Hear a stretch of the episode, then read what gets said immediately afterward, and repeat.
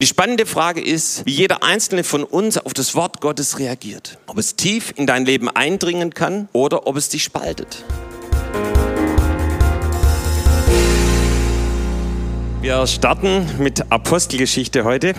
Und zwar haben wir auch schon in den Zellgruppen, für alle, die in den TOS-Zellgruppen sind, angekündigt, dass wir uns jetzt die nächsten Wochen mit der Apostelgeschichte beschäftigen. Und ich gebe zu, ich habe da schon ein bisschen angefangen, mal reinzulesen. Und es ist jetzt auch nicht das erste Mal, dass ich das mache, schon, schon öfters mal passiert. Und irgendwie hat Gott zu einem, zu einem Vers äh, zu mir geredet. Und äh, das ist ein ganz, ganz bekannter Vers, den ich auch sehr, sehr liebe und den du vielleicht bestimmt auch kennst.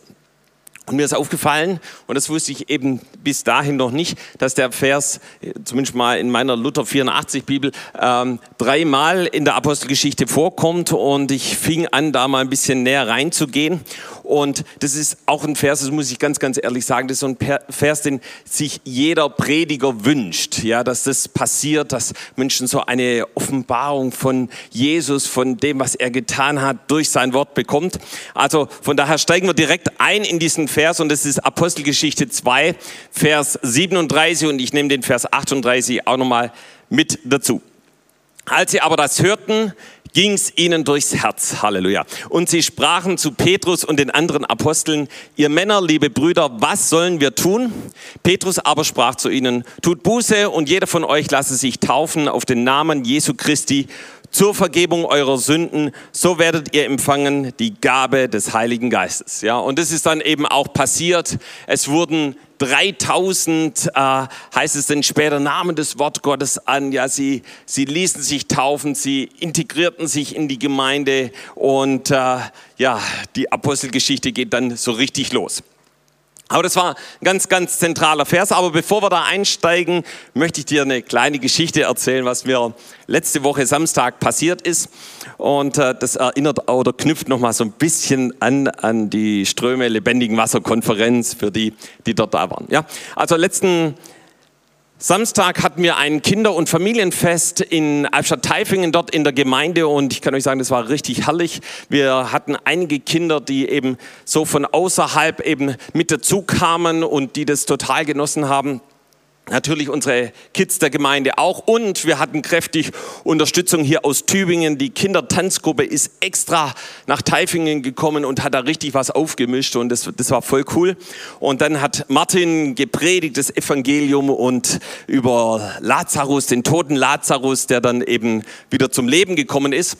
Und äh, irgendwann kam denn der Nico aus dem Nebenzimmer raus, eingewickelt in Zeitungspapier, äh, nicht äh, Klopapier, ja, und äh, so als Lazarus und äh, das ging voll durch. Viele Kinder haben dann ähm, einfach äh, ihre Hand aufs Herz gelegt und Jesus in ihr Leben eingeladen und sind äh, Jesus begegnet und wir konnten für sie beten und es war wirklich der Hammer, war, hat richtig Spaß gemacht. So, als ich dann nach Hause fuhr, muss dazu sagen, das hat den ganzen Tag geregnet und eben auch bei unserem Fest, was wir dann eben indoor gemacht haben und ich kam dann etwas müde nach Hause und äh, wir hatten noch ein Nachbarschaftsfest dort ähm, äh, äh, angekündigt. Wir hatten so einen Zettel in, im Briefkasten und es regnete immer noch in Strömen. Und ich schaute von unserem Haus aus zu dem Platz rüber, wo das Fest stattfinden sollte. Und ich sah dort wirklich niemanden. Ja. Und dann war es so, dass eben, wenn ich einen Blick in die andere Richtung genommen habe, dann sah ich mein Sofa, das irgendwie rief, komm zu mir. Ähm, und habe gedacht, was mache ich jetzt? Und Gudla hat mir dann noch einen Zettel geschrieben, ja Guido, du kannst auch die Melone und alles Mögliche mitnehmen zu dem Nachbarschaftsfest. Ähm, dann hatte ich, ich denke mal, von dem Heiligen Geist einen Impuls, Guido, geh einfach mal los und guck mal, ob da irgendwo was los ist. Dann nahm ich meinen Regenschirm und ging dann mal um diesen Platz rum und plötzlich sah ich ein paar Leute und Biertischgarnituren und so weiter unter einem Carport und bin dann dorthin und habe gefragt, ja, sag mal, was ist denn hier los?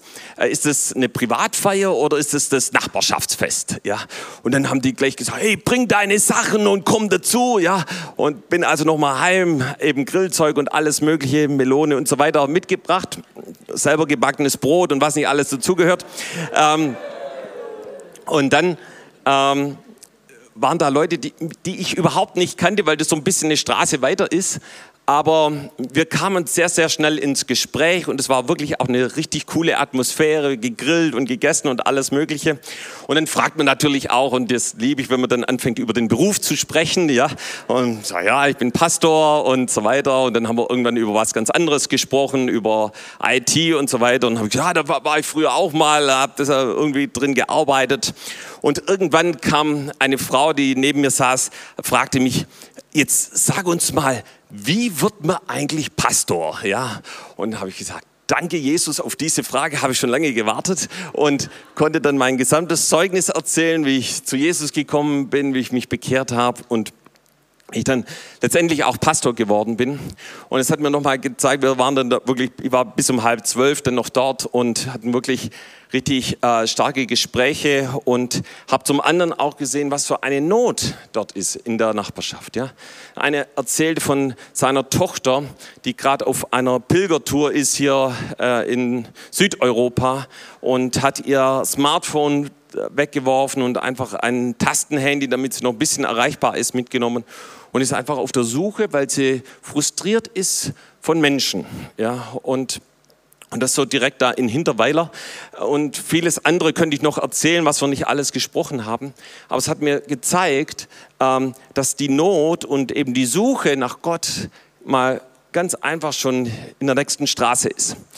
Und ich glaube, Gott ruft uns dass wir hingehen, dass wir davon erzählen, was Jesus getan hat, dass wir unseren Mund öffnen.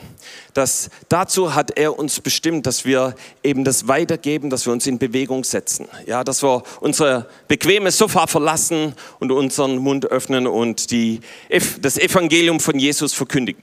Und so haben das eben auch die Jünger hier gemacht in unserem Text in der Apostelgeschichte 2.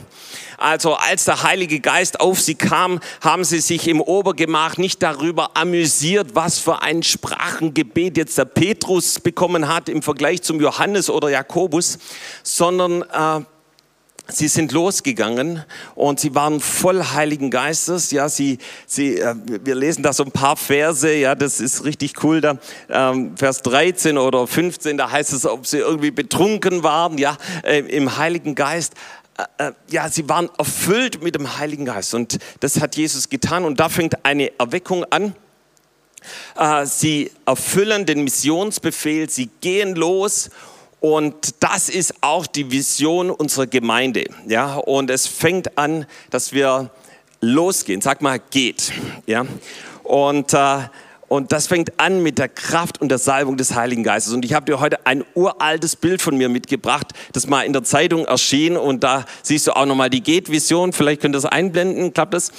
Ähm, Genau, also das war auch mal hier die Botschaft in Tübingen in der Zeitung Trunken von Jesus. Ja, äh, man sieht mich, also ich weiß nicht, ob er mich noch wiedererkennt. Ja, also damals ein bisschen jünger noch. Ähm, von Jesus Gudula sieht man da ein bisschen im Hintergrund und ähm, und die, dieser Zeitungsartikel, der war etwas größer noch, ähm, der kam exakt zu der Zeit, wo ich in einer Fabrik gearbeitet habe. Also so richtig Fabrik mit Maschinen und allem drum und dran, wie man sich das so vorstellt. Am nächsten Morgen bin ich äh, in die Fabrik gekommen und ein Arbeiter kam mit erhobenen Händen mir entgegen, ja. Und ich kann euch sagen, der kam bestimmt vier Wochen lang, jeden Morgen, wenn er mich gesehen hat, hat er seine Hände zum Herrn erhoben. Ich weiß nicht, ob es wirklich zum Herrn war oder ob er einen Witz machen wollte, aber trunken von Jesus, ja, ähm, erfüllt mit der Kraft des Heiligen Geistes. Hey, und das ist unsere Vision, ja. Und die erste Vision heißt, das erste heißt geht, dass wir losgehen. Deshalb bin ich äh, zur Nachbarschaft gegangen. Und am Montag habe ich das dann der Charlotte erzählt und war so kurz vorm Joggen. Ja, vielleicht schließe ich das noch kurz an. Ja, und dann hat Charlotte gesagt, Guido, vielleicht hast du noch die Möglichkeit, beim Joggen Zeugnis zu geben. Und da habe ich gedacht, okay, gut, kann ja sein. Und äh, bin dann losgejoggt und ich weiß nicht warum, aber am Montag war ich mal so richtig fit und ich habe so meine Runde, die ich immer drehe und mein Handy sagt mir immer, wie schnell oder langsam ich bin. Und, und da war ich so richtig gut und ich habe gedacht, das gibt meine Bestzeit heute. Ja. Und, äh, und dann joggte ich auf so eine Ecke zu und ich wusste, meistens sitzen da so ein paar Männer rum. Ja. Und dann hatte ich schon so ein paar hundert Meter davor mir überlegt, Guido, was machst du jetzt? Willst du deine Bestzeit heute laufen oder legst, bist du auch bereit, einen Stopp einzulegen. Ja? Äh, ich weiß nicht, ob euch das was aus... Also gut. Ähm, jeder, der joggt, der kennt das vielleicht. Okay, ich habe dann tatsächlich, weil ich ja Pastor bin, natürlich Stopp gemacht. Gell, das wäre ja sonst schlimm. Und bin mit den, also betet immer für mich, ja, dass ich nicht in Anfechtung falle. Ähm, habe dann eine Pause gemacht und saß mit drei Arbeitern auf einmal wieder am Biertisch und sie boten mir gleich ein Bier an. Ich verneinte, weil ich das einfach nicht mag und kamen ins Gespräch natürlich auch wieder, bin Pastor, das ist super, wenn du Pastor bist. Da brauchst du nur sagen, ich bin Pastor und du bist schon voll beim Thema. ja. Und, äh, und ja, und haben dann uns über Glauben unterhalten und so weiter. Und ich habe gedacht, ich bin natürlich dann schon weichen gerannt, wenn ich ein Glas Wasser haben könnte. Und der, oh nee, das ist im dritten Stock, da laufe ich jetzt nicht hoch, ja. Und dann irgendwann später, zehn Minuten später, brachte er mir so ein Glas, so ein Weizenglas voll mit Wasser und äh, konnte ich dann auch noch ein bisschen was trinken. Aber ey, wir sollen unseren Mund öffnen, ja, zur Zeit und zur Unzeit hingehen. Und ich kann dir sagen, die Menschen sind offen fürs Evangelium, sind hungrig danach, ähm, von Jesus zu hören. Okay, jetzt gehen wir zurück zum Text, zurück in die Bibel. Ähm, wir wollen uns jetzt mal den Blick auf die anderen beiden Stellen legen, praktisch wo dieser Satz, als sie das hörten, ging es ihnen durchs Herz, auch noch vorkommt, zumindest mal in meiner Luther 84 Übersetzung. Ja? Und zwar Apostelgeschichte 5, Vers 33, als sie das hörten, ging es ihnen durchs Herz und sie wollten sie töten.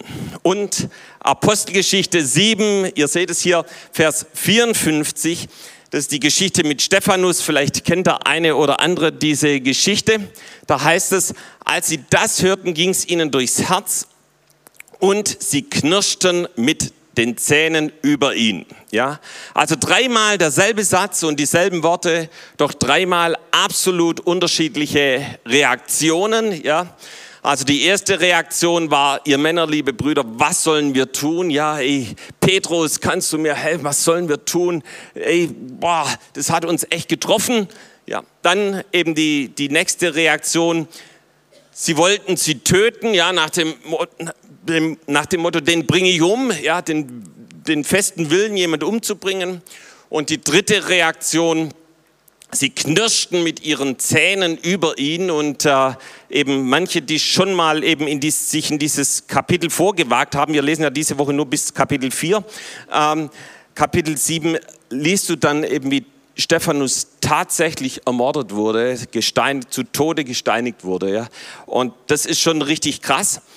Wir sehen also, dass das Wort Gottes, die, Petr die Predigt von Petrus und auch von Stephanus die die gleiche Botschaft des Evangeliums hatten, absolut unterschiedliche Reaktionen hervorgerufen hat. Und es ist natürlich auch die Frage, wie reagieren wir auf das Wort Gottes? Wie reagieren wir auf die Predigt? Ja, ist unser Herz offen, so dass der gute Same des Wortes Gottes hineindringt und Frucht hervorbringt? Oder hast du innerlich irgendwie den Stein schon in der Hand, mit dem du mich oder wer auch immer das Wort Gottes verkündigt, am liebsten steinigen würdest. Ich hoffe nicht. Aber da man das heute nicht mehr so macht mit dem Steinigen, lässt sich das Wort ähm, auch anders ausdrücken, dass man sagt, hey, ich habe wie so eine imprägnierte Regenjacke an, wo das Wort Gottes dran abhält. Und du fängst innerlich an zu argumentieren, du, nach dem Motto, du hast mir gar nichts zu sagen, hör endlich auf, Buße zu predigen, lass mich in Ruhe oder sonst was. Und es war dieselbe Botschaft. Ich habe diese Botschaft mal untersucht, Apostelgeschichte 2, das ist die, die, erste Petr, die erste Predigt von Petrus und wenn du da mal reingehst, der, der predigt wunderbar über den Heiligen Geist, über Joel, über den Blutmond, den wir ja auch am Freitag hier hatten, ja, all das liest du dort. Und dann geht es so ein bisschen ins Eingemachte, Apostelgeschichte 2, 23 und 24, da sagt Petrus, diesen Mann, also Jesus, der durch Gottes Ratschluss und Vorsehung dahingegeben war, habt ihr durch die Hand der Heiden ans Kreuz geschlagen und umgebracht. Den hat Gott auferweckt und hat aufgelöst die Schmerzen des Todes, wie es denn unmöglich war, dass er vom Tode festgehalten werden konnte. Und dann geht es weiter mit einer Prophetie von David, dem Heiligen Geist und dass Jesus zur Rechten Gottes ist. Ja, und dann kommt eben dieser bekannte Satz, eben, es ging ihnen durchs Herz. Aber wir sehen, dass diese Botschaft es in sich hat. Ja, er spricht sie also direkt an. Ihr habt Jesus ans Kreuz genagelt. Gott hat ihn auferweckt. Und genauso die zweite Predigt von Petrus, Apostelgeschichte 5, du kannst es auch gern mal in deiner Bibel nachschlagen. Du wirst sehen, dass diese Botschaft etwas kürzer war wie die in Apostelgeschichte 2. Und äh, Petrus ist da eben vor dem Hohen Rat und muss sich eigentlich verteidigen. Und Petrus sagt dann aber in Vers 29 bis 32, Petrus aber und die Apostel antworteten und sprachen, man muss Gott mehr gehorchen als den Menschen. Der Gott unserer Väter hat Jesus auferweckt, den ihr ans Holz gehängt und getötet habt. Den hat Gott durch seine rechte Hand erhöht zum Fürsten und zum Heiland, um Israel Buße und Vergebung der Sünden zu geben und so weiter. Äh, das heißt, auch hier nennt Petrus die Dinge beim Namen und sagt, ey, ihr habt Jesus ans Kreuz genagelt, ja, ihr habt ihn getötet und er ist auferstanden und so weiter. Man könnte sich natürlich hier fragen, okay, Petrus, vielleicht war es deine Botschaft ein bisschen zu kurz gemacht. Ja, das konnte vielleicht nicht jeder ganz so nachvollziehen, weil die erste in Kapitel 2, die war doch etwas länger. Jetzt kommen wir also zur dritten, das ist dann Apostelgeschichte 7. Und ich muss sagen, das ist, ich weiß nicht, vielleicht, ich habe es jetzt nicht komplett verglichen, aber ich vermute mal die längste Predigt in der Apostelgeschichte mit Stephanus. Also Stephanus hat sich richtig Zeit genommen, ja.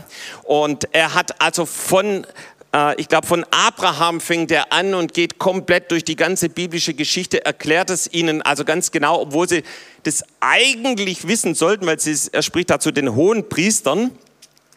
Und äh, dann äh, äh, spitzt er das aber zu in Vers 51 und da sagt er, ihr Halsstarrigen mit verstocktem Herzen und tauben Ohren, ihr widerstrebt alle Zeit dem Heiligen Geist, wie eure Väter, so auch ihr.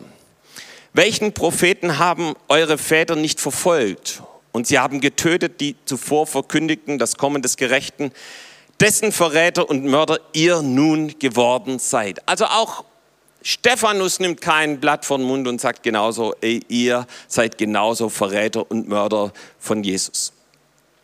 Und äh, wir können also festhalten, und wenn man eben dann das Resultat, obwohl er sich jetzt hier sehr viel Zeit genommen hat, ist das Resultat eben die Steinigung, also dass er wirklich er mit dem Tod dafür bezahlen musste, können wir festhalten, dass es alle drei Predigten in sich hatten. Ja, also keiner hat ein Blatt vor den Mund genommen, keiner hat menschengefällig gepredigt, egal ob bei Pfingsten oder bei bei diesem Menschenauflauf vor dem Obergemach oder eben auch in der Botschaft vor dem Hohen Rat, als Petrus in Apostelgeschichte 5 etwas weitergibt, oder eben dann vor dem Hohen Priester in Apostelgeschichte 7 bei Stephanus. Und gerade bei den letzten beiden Beispielen, da ging es richtig um die Wurst. Ja, da ging es um die Zukunft. Was wird mit ihnen passieren? Was wird mit Petrus und Stephanus passieren? Doch sie waren mutig und sie waren kühn. Sie gaben das Wort Gottes in aller Klarheit und Schärfe weiter. Und ich habe mir dann gefragt, ey, was, was ist da passiert? Wieso haben wir so eine powervolle Reaktion in Apostelgeschichte 2 und so krasse Reaktionen in Apostelgeschichte 5 und in Apostelgeschichte 7? Und dann habe ich preis dem Herrn, so ein Bibelprogramm, wo man mal in das Griechische reingeht, weil ich habe ja nicht Theologie studiert, deshalb muss ich mir manchmal solcher Software hier äh, bedienen und habe dann festgestellt, dass es da unterschiedliche griechische Worte verwendet werden. Ja? Das heißt, wir schauen zuerst nochmal in Apostelgeschichte 2, 37, ich glaube, ihr seht es jetzt auch gleich nochmal hier äh, auf der Folie, da heißt es, äh, wird äh, ein Wort verwendet, das heißt Katanisso. Ich weiß nicht, ob ich es richtig ausspreche, aber ich habe mehr Schwäbisch gelernt als Griechisch. Und, aber die Bedeutung heißt äh, durchstoßen, etwas zerstechen, hineinstoßen oder auch einen scharfen Schmerz im Herzen zu verspüren, wenn man Reue oder Angst empfindet. Ja, das heißt, wenn man mal, boah, ich habe echt was, ich habe echt was falsch gemacht, ich habe Mist gebaut. Oder man kann es auch anders beschreiben, ein extrem betrübt sein von seelischem Schmerz, wie betäubt werden, oder denn zum Schluss heißt es, von Schmerz durchbohrt werden. Ja? Das heißt, was das Wort Gottes, die Predigt von Petrus ausgelöst hat, dass es die Zuhörer, diese Volksmenge, von der da mindestens, ist ja wahrscheinlich weitaus mehr als 3000 Leute zusammenkamen, das, das hat sie in ihrem Herzen durchbohrt. Ja? So, deshalb habe ich heute extra einen Bohrer mitgebracht. Ja, also das hat sie durchbohrt. Jetzt weiß ich nicht, ob ich das mit Mikro hinkriege. Ja? So mit der Liebe Gottes hat sich das Wort Gottes in das Herz hineingebohrt. Ja? Und das möchte ich dir sagen, das möchte Jesus heute bei dir auch machen. Ja? Er möchte das Wort Gottes in dein Herz hineinbohren. Ja? Auch, auch wenn du irgendwo zugeschaltet bist. Ja? Der Bohrer natürlich rot für das Blut des Lammes. Ähm, das Wort Gottes hat sie getroffen und es hat sie in ihr Herz hineingebohrt. Und ich weiß nicht, ob du das schon mal erlebt hast, dass das Wort Gottes dich so boff getroffen hat. Ich habe mich heute äh, in der Vorbereitung mal hingesetzt und mir überlegt, wo hat mich das Wort Gottes mal so getroffen? Und weißt du, hier in Apostelgeschichte 2 wie auch in den anderen Kapiteln hat Petrus sehr klare Worte gefunden. Und ich bin so dankbar für viele, die mein Leben als Christ begleitet haben, dass sie an vielen Stellen klare Worte zu mir gesagt haben. Ich kann mich an eine Situation erinnern, da hat jemand gesagt, Guido, bei dir stimmt was nicht und da muss was grundlegend in deinem Leben passieren.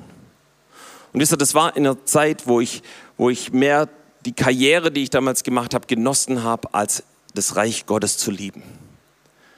Ich habe damals im Treffpunkt evangelisiert, aber das war sehr mühsam und ich habe Seminare gegeben und die Leute haben mir applaudiert. Und ich habe es mehr geliebt, solche Seminare zu machen, als Jesus zu dienen. Und ich bin so dankbar, dass jemand auf mich zukam und gesagt hat, Guido, da stimmt was nicht. Und ich werde es nie vergessen, wie ich dann zu Hause gebetet habe und ich gemerkt habe, wie da ein Kampf um mein Leben stattfindet. Und ich fing dann an zu beten und auf einmal hat mich das Wort Gottes in die Tiefe meines Herzens getroffen und ich bin weinend im Wohnzimmer zusammengebrochen und ich schrie zu Gott um Gnade. Es war wie Apostelgeschichte 2, Jesus, hilf mir, was kann ich tun? Und, und ich bin dann weitergegangen zu jemand hin und habe gesagt, bitte bete für mich. Ich möchte Buße tun. Und ich hatte nur noch eins. Ich habe die, das, das, die Finsternis, das Dunkle in meinem Herzen gesehen. Ich habe gesagt, Jesus, bitte vergib mir. Reinige mich. Und das ist, wenn das Wort Gottes dich trifft, wenn der Bohrer des Wortes Gottes dein Herz trifft ja, dann passiert etwas in deinem Herzen und Gott möchte eins, er möchte dein Herz aufbohren, dass seine Liebe dort hineinkommt. Er möchte dein Herz aufbohren, dass er mit seinem Licht hineinkommt. Er möchte dein Herz aufbohren, dass eben alles Finstere, Eitrige rauskommt. Ich habe mal von jemandem gehört, der hat einen, einen geschwollenen Zehennagel gehabt, ja, und es musste aufgebohrt werden, damit der Eiter rauskommt, ja, und dass da Heilung passiert. Genau das möchte Gott machen. Gehen wir ein, ein Vers weiter zur Apostelgeschichte 5. Ich denke, ihr habt es ja wahrscheinlich schon gelesen. Also, da ist nicht von diesem Wort Katanyso die Rede, sondern von Diabrio. Ja? Und das Dia bedeutet, also hat wohl nichts mit dem Dia-Projekt oder sonst was zu tun, sondern bedeutet durch und das Brio zersägen. Ja? Also durchsägen. Und das interessanterweise kommt das in Kapitel 5, Vers 33 wie auch 7, Vers 54 vor. Äh, und das steht für innerlich sauer sein, ergrimmt sein. Ja? Und es hat was zu tun mit einem durchschnittenen Herzen, äh, zum Zorn getrieben zu sein. Äh, Fruchtbaum schreibt, auseinandergesägt, in zwei Teile gesägt, in zwei Teile zerschnitten. Ja, also da ist nichts von, dass sich da etwas hineinbohrt, sondern da ist mehr von was auseinandergesägt. Ja? Und es hat was mit Zorn zu tun. natürlich eben, hey, den bringe ich um, ich bin sauer, den will ich loswerden. Deshalb mein zweiter Gegenstand heute hier, die Säge. Ja? Und die Frage ist, wie reagierst du auf das Wort Gottes? Und wenn du was zersägst, ich weiß nicht, ob du schon mal so ein Gerät hier bedient hast, da bleiben immer zwei Teile. Ja, da ist eine Spaltung, eine Teilung. Ja, und hier, da bohrst du ein Loch, damit du was hineinstecken kannst. Und es ist interessant, dass hier diese unterschiedlichen Worte verwendet werden, obwohl es die gleiche Botschaft ist, die gleiche Botschaft, die wir gerade untersucht haben, die aber absolut unterschiedliche Auswirkungen hat. Und die spannende Frage ist, wie jeder einzelne von uns auf das Wort Gottes reagiert. Ob es tief in dein Leben eindringen kann oder ob es dich spaltet. Dass du zum, vielleicht zum einen nach den Maßstäben Gottes leben willst, aber zum anderen das verneinst. Und in der Bibel lesen wir immer wieder, dass Gott möchte, dass wir mit ganzem Herzen, mit ungeteiltem Herzen. Thomas hat es vorhin gelesen, ja. Wir sollen Gott mit ganzem Herzen lieben. Markus 11 war das, glaube ich, ja. Äh, ganzes Herz. Jesus sagt es an mehreren Stellen, niemand kann zwei Herren dienen. Ja, du kannst nicht zersägt sein. Du wirst entweder wird er den einen hassen oder den anderen lieben oder wird an dem einen hängen und den anderen verachten. Ihr könnt nicht Gott dienen und den Mammon. Oder schon im Alten Testament, in 1. Könige, lesen wir davon 18, Vers 21. Da trat Elia zu dem Volk und sprach, wie lange hinkt ihr auf beiden Seiten? Ja, zerteilt, durchgesägt. Ist der Herr Gott, so wandelt ihm nach, ist er aber Baal, so wandelt ihm nach. Und das Volk antwortete ihm nichts. Jemand mit einem zersägten Herzen ist in einem kritischen Zustand. Er kann das Wort Gottes nicht so annehmen und eindringen lassen, wie Jesus es eigentlich möchte. Wir haben von Johannes gehört, äh, er hat das Buch von Daniel Kolenda studiert und ich habe hier ein Zitat aus diesem Buch. Er schreibt dort, wir können wissen, wir können wissen, was Gott von uns verlangt, uns aber entscheiden, ihm nicht zu gehorchen und stattdessen so zu handeln, wie wir es für richtig halten. Hier handelt es sich um Ungehorsam, der direkten Konfrontation zwischen dem Willen Gottes oder auch dem Wort Gottes und der eigensinnigen Rebellion des menschlichen Fleisches. Und da siehst du dieses, wie, wie gehst du mit dem Wort Gottes um? Trifft es dich? Kommt es in dein Herz hinein oder eben nicht? Vielleicht sagst du ja zur Evangelisation, aber du gehst nicht los. Du öffnest deinen Mund nicht. Vielleicht sagst du ja zur Jüngerschaft und Nachfolge, aber du lebst es nicht. Denn du, du, du bringst es mit anderen Dingen in Verbindung, wie mit Entmündigung, Persönlichkeitsberaubung oder Achtung, Gefahr ja, aber siehst nicht den Segen und die Frucht und das Wachstum, was Gott eigentlich für dich hat durch diesen Lebensstil. Weißt du, wenn du mal einen Auffahrunfall hattest, dann wirst du auch nicht gleich deinen Führerschein abgeben und sagen, oh, das funktioniert irgendwie nicht mit dem Autofahren. Und warum machst du es dann im Bereich der Nachfolge, der Jüngerschaft so schnell? Diese Woche habe ich mit jemand gesprochen außerhalb der Gemeinde. Die Person gibt sich auch als Christ aus. Und ich erzählte voller Begeisterung von einem Wunder, das Jesus vor kurzem in unserem Leben getan hat. Ich war im Gebet für unseren Sommerurlaub und unser Konto sagte eigentlich Nein dazu. Aber dann habe ich mal geschaut, was sagt denn das Wort Gottes dazu? Und ich habe einige Bibelverse mir rausgeschrieben und habe sie im Gebet gebetet, habe gesagt, Jesus, was sagst du dazu? Und habe die Verheißungen Gottes verkündigt. Und als ich so am Beten war, da kam so richtig der Heilige Geist und, und es hat so mega Spaß gemacht, das Wort Gottes zu verkündigen und mein Glaube ist immer mehr gestiegen und ich war so richtig gut drauf. Und dann kriege ich zwei Stunden später einen Anruf und dann sagt jemand, Guido, ich habe den Eindruck, euch den Urlaub, den Sommerurlaub zu schenken. Ja, und ich ja, was? Wow, das ist ja richtig cool. Und äh, unsere ganze Family, meine ganze Family hat sich gefreut. Und die Geschichte habe ich eben dieser Person erzählt. Und dann habe ich gedacht, irgendwie kommt, ja, yeah, super, wow. Nee, da kam eine Antwort, ähm, kam da mir entgegen, ja, ich habe auch mal Gott vertraut, aber bin enttäuscht worden. Und du hast gemerkt, puh, ich, ich war so richtig, uh, ja, ich habe gedacht, ey, das deutet auf ein zersägtes Herz hin. Ja, da hat mal jemand versucht, sein Vertrauen auf Gott zu setzen, ist irgendwie enttäuscht worden und, und hat alles über den Haufen geworfen. Und ich habe gesagt, hey, wir müssen Gott immer wieder vertrauen. Auch wenn es mal nicht so läuft, wie wir uns das vorstellen.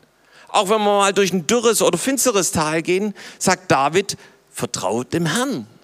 Ja. Und, aber lass es nicht zu, dass der Teufel dein Herz zersägt. Dass du nicht mehr auf Gott vertraust. In beiden Versen mit diesem Zersägen lesen wir von dramatischen Auswirkungen. Das musst du dir mal reinziehen. Jemand predigt und die Zuhörer wollen ihn umbringen.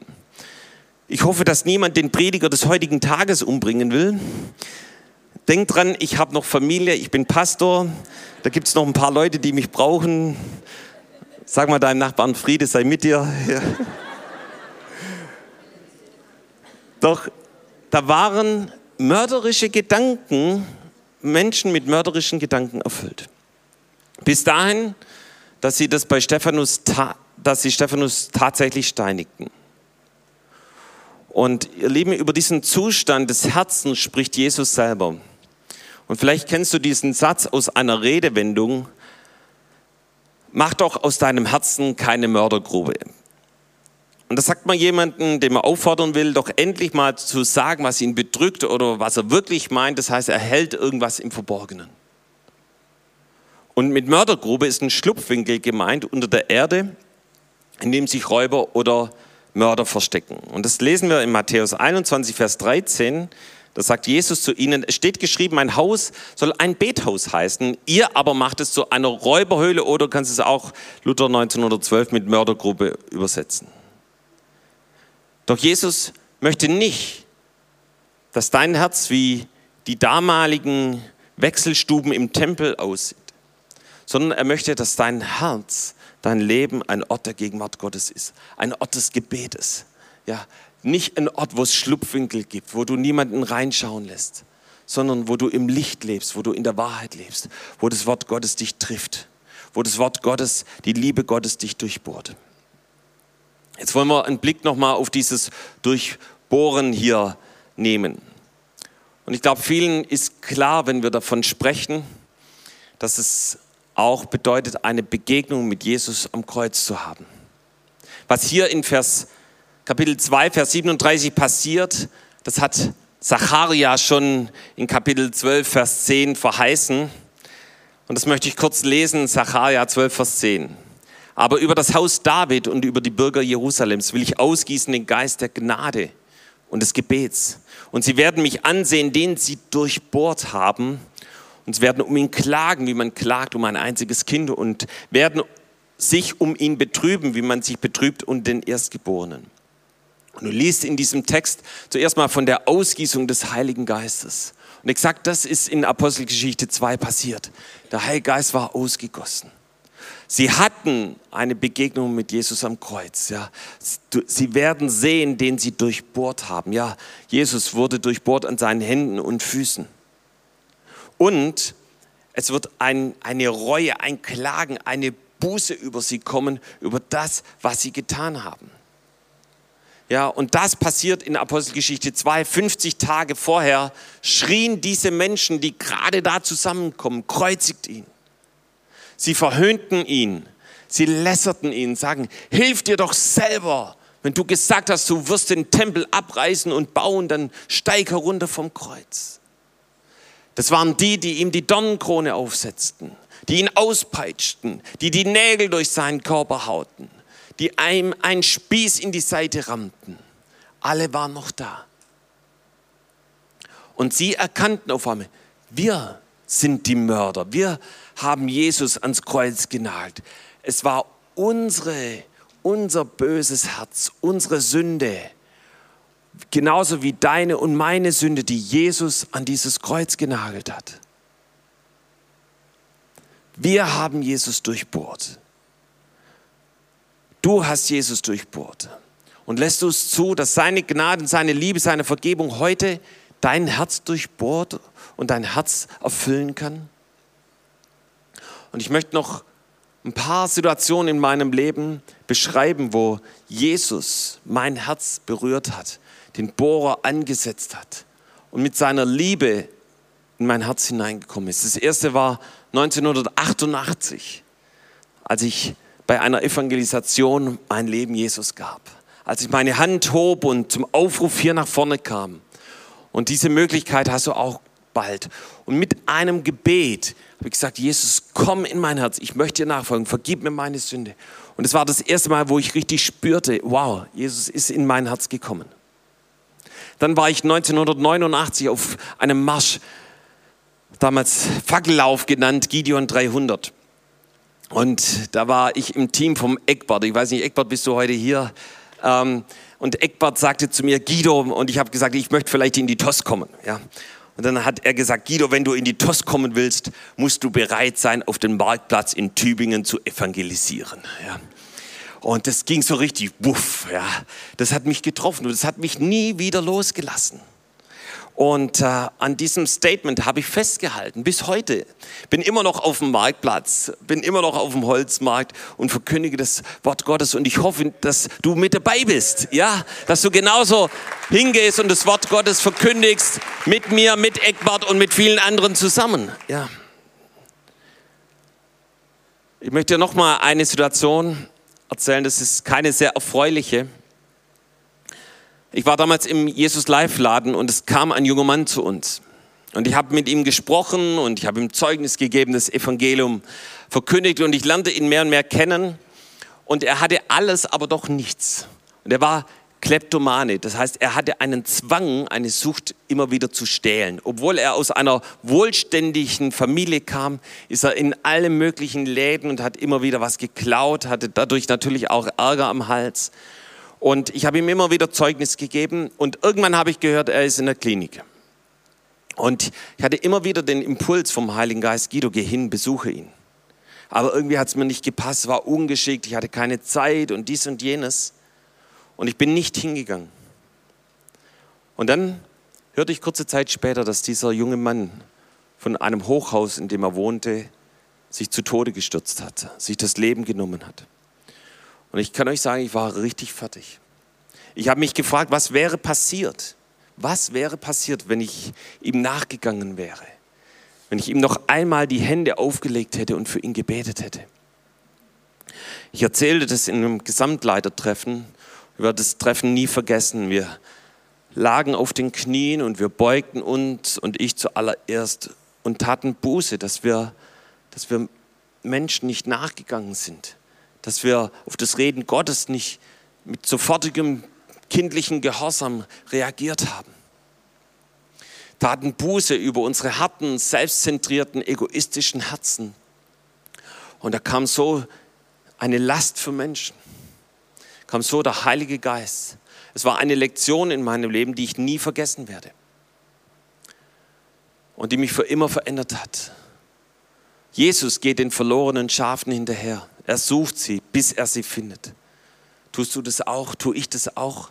Gott ruft uns. War ein Wort, das mich getroffen hat. 2005, ich habe angefangen, Jesus im Gebet zu suchen. Ihr kennt diese Geschichte. Und im Gebet setzte Gott seinen Bohr seiner Liebe an und erzündete mein Herz neu, ihn zu suchen im Gebet. Ich entdeckte die Kraft des Gebetes, die Macht des Gebetes. 2007 bekam ich meine Wastauskunft zurück. Wer macht's Auskunftsstelle? Ich erfuhr, was mein Großvater in Kaunas in Litauen getan hatte. Dass er exakt zu der Zeit dort war, wo dort ein Ghetto für die jüdischen Bewohner aufgebaut wurde und täglich Tausende erschossen wurden auf freiem Feld. Das hat mich getroffen. Ich habe Buße getan, ich habe ich hab geweint, ich habe zu Gott geschrien, Gott in meiner Familie, mein Großvater, mit dem ich groß geworden bin. Ich habe dann 2010 einen Einsatz gehabt in Sibirien. Und kurz davor hat Jobs uns eine CD gegeben, wo er das erste Mal über das Zeugnis von Tübingen gepredigt hat und über das Thema Decke des Schweigens. Und ich wusste, ich muss das in Sibirien weitergeben. Und ich, ich saß einen Nachmittag und habe mir diese Predigt Wort für Wort aufgeschrieben und habe das dort weitergegeben. Das war richtig cool. Aber kurz, nur ein paar Monate später kam die erste israelische Reisegruppe nach Tübingen. Ich lud sie ein in unseren Treffpunkt Jesus Live. Und nur weil ich dort in Sibirien mir das aufgeschrieben habe, war das hier in meiner Birne. Und ich konnte das so weitergeben. Ich denke mal, wie Jobs es auch weitergegeben hätte. Ich habe gemerkt, wow, was für ein Segen liegt in Jüngerschaft.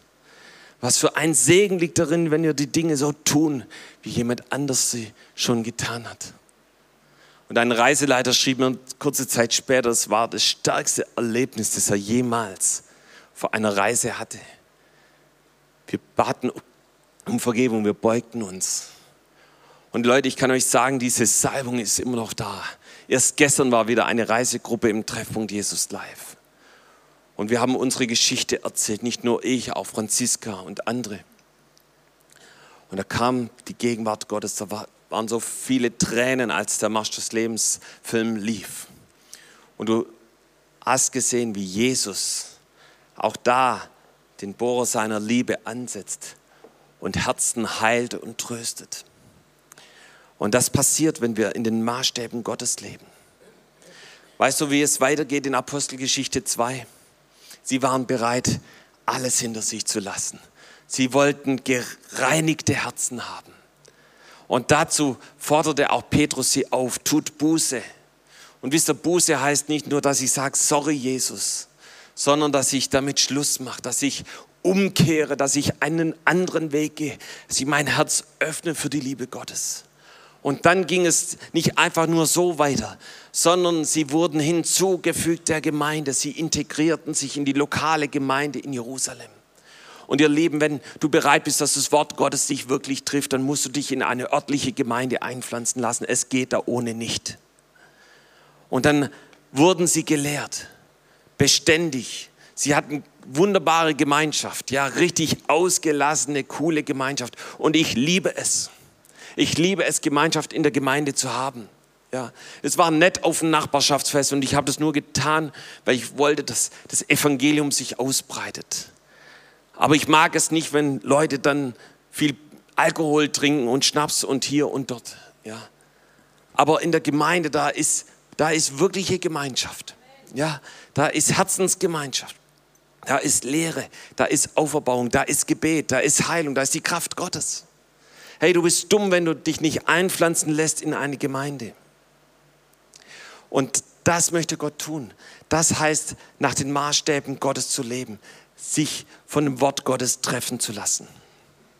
Ich möchte abschließen mit einem Zeugnis, das einige schon kennen, aber ich möchte es hier trotzdem noch mal erwähnen von einer Frau. Ich möchte es mal so sagen, die ein Herz aus Sägemehl hatte.